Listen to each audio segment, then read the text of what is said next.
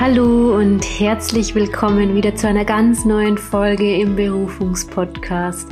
Jetzt oder nie Folge deinem Ruf.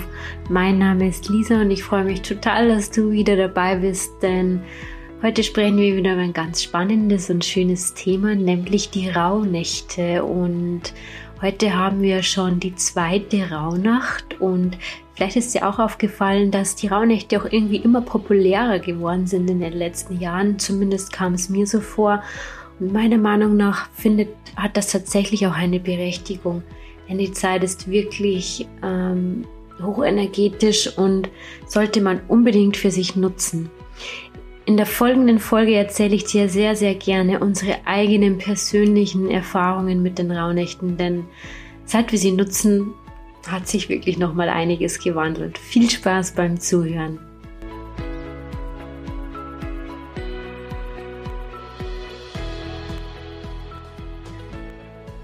Die Rauhnächte sind ja wirklich schon in aller Munde mittlerweile und ja, wie ich eingangs erwähnt habe, hat auch irgendwie seine Berechtigung, denn diese Zeit kann man unbedingt für sich selbst, für sich persönlich nutzen, um sich einfach gut auf das kommende Jahr vorzubereiten. Ja, noch vor einigen Jahren ähm, war mir das schon bewusst, dass es die Rauhnächte gibt, aber ich habe das nie so genutzt. Ich war da total unbewusst, kann man sagen.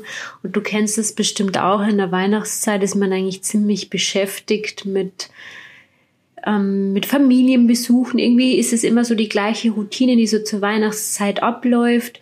Und es entsteht auch oft so zwischen den Jahren so ein energetisches Loch, habe ich das Gefühl, oder hatte ich oft das Gefühl, dass die Energie nochmal so richtig runterfährt, dass die Stimmung so leicht absagt, so, also nicht absagt, aber dass man irgendwie so eine Müdigkeit hat und irgendwie gar nicht so, ja, wie so ein leerer Raum, der so entsteht zwischen den Jahren. Und mir war einfach nicht bewusst, dass dies dass die Rauhnächte eben wirklich wie so ein Korridor zwischen den Jahren sind. Das ist auch wie so eine leere Zeit, in der man einfach nochmal alles reflektieren für sich, also gut reflektieren kann, also das Vergangene nochmal schön loslässt und das, was kommt, nochmal gut vorbereitet.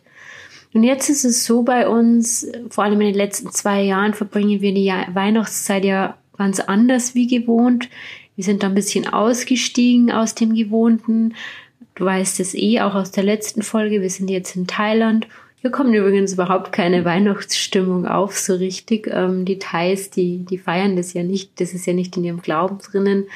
Und somit ist es von der Stimmung hier nicht sehr weihnachtlich. Aber trotzdem können wir uns mit der Energie der Rauhnächte verbinden, denn wir sind ja trotzdem auch mit Europa sehr verknüpft, verbunden mit den Traditionen und man kann sich ja immer in die jeweilige Energie auch mit einschwingen. Und ich möchte sie auch sehr bewusst nutzen. Denn wir sind ja immer noch Schöpfer auch unserer eigenen Realität und gerade in diesen herausfordernden Zeiten ist es, denke ich, sehr, sehr wichtig, dass wir immer wieder merken, hey, wir können doch noch vieles oder alles selbst, naja, schon alles auch irgendwie selbst in die Hand nehmen. Also es ist nicht so, als sind wir den Dingen komplett ausgeliefert oder dem ausgeliefert, wie das nächste Jahr so wird.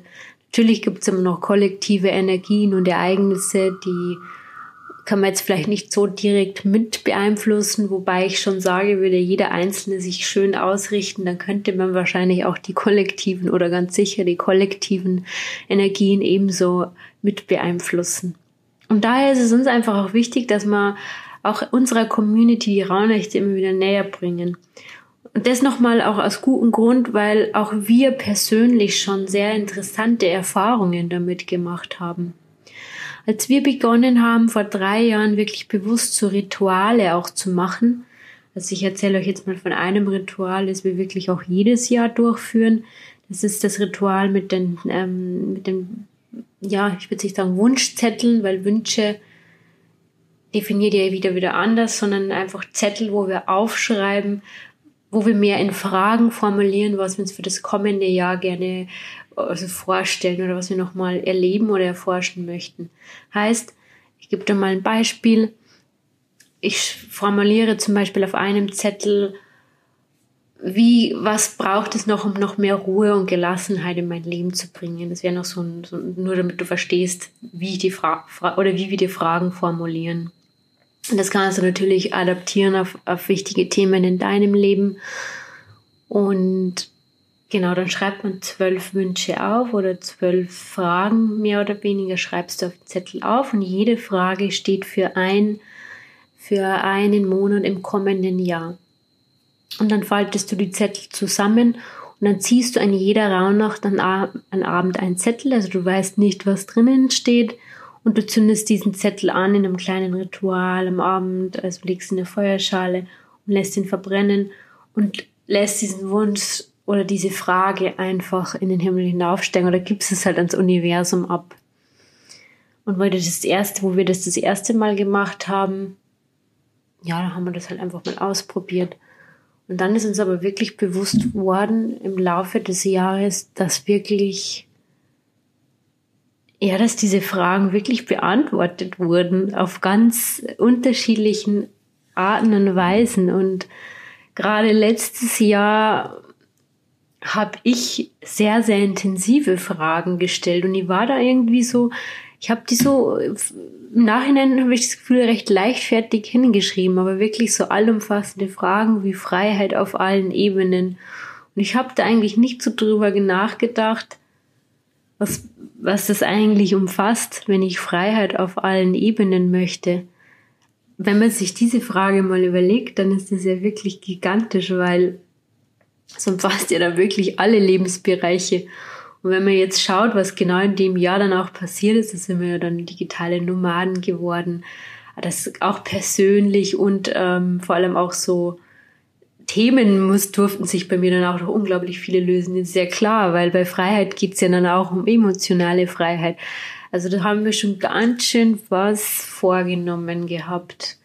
Und hatte dann mehrere so sehr tiefe Fragen, sowas wie inneres Kind heilen, wie ich das kann und jetzt ist es ist schon gut. Also ich bin wirklich durch so viel Transformation gegangen in dem Jahr, aber ich lerne so mit jedem Jahr dazu, wenn Raunächte kommen, die Fragen dann doch nochmal spezifischer zu formulieren, also dass ich dann auch mal dranhänge, dass das auch in Leichtigkeit gehen darf. Ja, es ist auch, oder wenn du dir was Physisches gerne manifestieren möchtest, wie ein Haus, dann ist vielleicht auch ein interessantes Gefühl dahinter, was, um was es geht. Also, dass man vielleicht nicht direkt an das Haus denkt, sondern das Gefühl, dass du dieses Haus vermitteln soll. Und das in eine Frage formulierst. Wenn ich zum Beispiel überlege, uns ist es schon wichtig, dass wir, also wir möchten schon gerne wieder eine Base auch haben irgendwann oder auch nächstes Jahr schon. Also das ist das, was ich wahrscheinlich jetzt nochmal mit reingeben werde, noch bewusster. Oder ich habe es eigentlich schon reingegeben, denn meine Frage für dieses Jahr ist auch, wie ich mehr meine Heimat wirklich in mir finden kann. Und das darf sich dann, das darf sich dann auch nach außen zeigen. Und das dürfte ja dann auch wieder diese Base sein, aber erst wenn ich diese ja, diese Verwurzelung, diese Heimat wieder in mir selbst so richtig verankert und gefunden habe. Ich hoffe, ich habe mich nicht so umständlich ausgedrückt.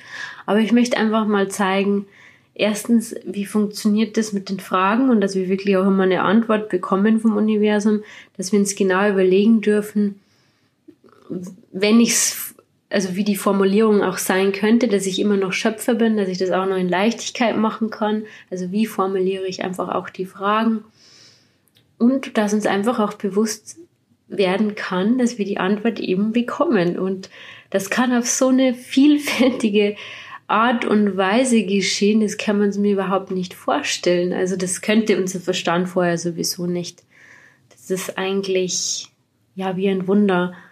Und so wurden unsere Fragen im Laufe des Jahres immer wieder auf ganz unterschiedliche und spannende Weise auch beantwortet. Vielleicht kennst du auch diesen Spruch, be careful what you wish, denn es könnte ja in Erfüllung gehen und das kann man sich im Zusammenhang mit den Rauhnächten einfach auch nochmal so richtig herholen. Und dann sprechen ja auch viele von den Träumen, also dass die, die Träume, die man während den Rauhnächten hat, auch so eine Bedeutung für das kommende Jahr haben können. Sprich, für jede Nacht, die du in der Rauhnacht träumst, steht für einen Monat im Folgejahr. Ich denke, viele kennen das schon, aber ich finde es nochmal spannend, das auch in, mit dir, dir zu erzählen, was wir da schon alles erlebt haben. Es ist ja meistens so, dass die Träume, die man da hat, dass man die nicht jetzt so eins zu eins übernehmen soll. Also dass man sagt, ja, das, was ich jetzt da träume, das passiert, sondern dass man sich eher das Gefühl anschaut, was dann dahinter den Träumen steht, weil das ist ja meistens auch total abstrakt und man kann das gar nicht so richtig greifen. Also wir machen es dann wirklich immer so, dass wir uns die Träume am nächsten Tag auch erzählen und wenn es dann recht abstrakte Träume sind, dass man sagen, ja, was hast du denn da für ein Gefühl dahinter gehabt und sich das mal zu notieren. Und jetzt war es aber einmal oder zwei, zweimal tatsächlich so, vor allem beim Andi, dass, man, dass das Träume waren, die dann wirklich schon fast so eins zu eins auch so eingetroffen sind. Das sollte jetzt keine Angst machen, denn das waren überhaupt keine negativen Träume. Mag vielleicht erstmal zu klingen, denn der Andi hat geträumt vor drei Jahren, dass er gekündigt wurde in seinem Job. Es klingt jetzt vielleicht negativ, aber in unserem Fall war das genau richtig, denn der Andi hätte den, hat den Schubs auch wirklich gebraucht. Da haben wir nämlich schon den Kongress unseren ersten Berufungskongress erfolgreich ähm, umgesetzt gehabt. Oder ich glaube, der zweite war dann schon in Planung oder nee, der dritte war da sogar schon in Planung. Und es war eigentlich eh schon klar, dass wir von den Jobs weg können, aber wie es halt oft ist, ist man doch noch so ein bisschen sicherheitsbedürftig, wartet immer noch auf den perfekten Moment, wo man abspringen kann.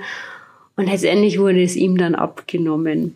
Auch spannend, dass er da wirklich schon in den Rauhnächten mit den Träumen so sehr real darauf vorbereitet wurde. Und da gab es noch einen Traum, dass er wirklich geträumt hat, dass der Bitcoin dann gestiegen ist und das ist auch genau in dem Monat dann passiert. Nur noch mal so ein äh, Beispiel, dass es auch sehr real sein kann, aber wie gesagt, sollte keine Angst machen, das war überhaupt nichts Negatives. Meistens ist es tatsächlich so, dass wirklich die Gefühle zählen, die dahinter stehen. Ja, und so sind die Rauhnächte einfach seit drei Jahren irgendwie was ganz Besonderes für uns geworden. Auch wenn ich finde, dass die Energie oft, ja, wie ich es am Anfang erwähnt habe, dieses, dieser, ja, dieses Loch da dazwischen entsteht, dieser leere Raum, den man einfach nochmal befüllen darf. Also auch wenn das oft nochmal, finde ich, ein ganz eigenes, manchmal auch drückendes Gefühl ergibt. Also so empfinde ich das. Aber ich nehme mir ja oder wir nehmen uns jetzt ja immer ganz bewusst Zeit und steigen ja auch voll aus dem Trubel aus, indem dass wir, also aus dem Weihnachtstrubel, Silvestertrubel aus. Also wir haben auch nicht vor, dass wir dieses Jahr Silvester jetzt voll groß feiern. Wir machen das total in Ruhe. Und ja, wir haben hier auch immer viele tiefgründige Gespräche. Also wenn du jetzt wissen willst, wie reflektieren wir das Jahr immer so oder wie schließen es wir ab? Zum einen ja, indem wir ähm, das selber nochmal für sich, jeder für sich reflektiert. Aber wir unterhalten uns dann schon auch untereinander. Und jetzt ist ja auch die Nicole vom Reichtumskongress als Nachbarin neben uns und ich genieße es so sehr, die Gespräche mit ihr, denn ja, gemeinsam kommt man doch auch noch mal auf viel und kann die Dinge dann rückblickend auch noch mal vielleicht ganz anders sehen, wie sie so im Jahr waren. Also, dass man sich auch wirklich mal überlegt, was war denn da wichtig, was konnte ich daraus lernen, was kann ich denn jetzt loslassen davon und was will ich da gar nicht mehr mitnehmen. Und sich da einfach mal so in Ruhe Zeit dafür zu nehmen und auch mal alles zuzulassen, was da an Gefühlen aufploppt und kommen will nochmal und was man vielleicht nochmal so richtig schön verabschieden möchte. Genau, das ist das, was mir eigentlich nochmal am Herzen liegt, dir das auch wirklich mitzuteilen. Und ja, ich wünsche dir einfach, dass du diese Zeit auch immer wieder für dich findest und dass du auch immer wieder diesen bewussten Rückzug dir nehmen kannst in all dem Weihnachtsfamilientrubel. Vor allem auch für hochsensible Menschen, glaube ich, ist ganz, ganz wichtig, dass sie trotzdem immer wieder ganz bewusst sich zurückziehen. Denn man darf einfach nicht vergessen, dass die Zeit jetzt schon nochmal wichtig ist, um sich bewusst aufs neue Jahr auszurichten.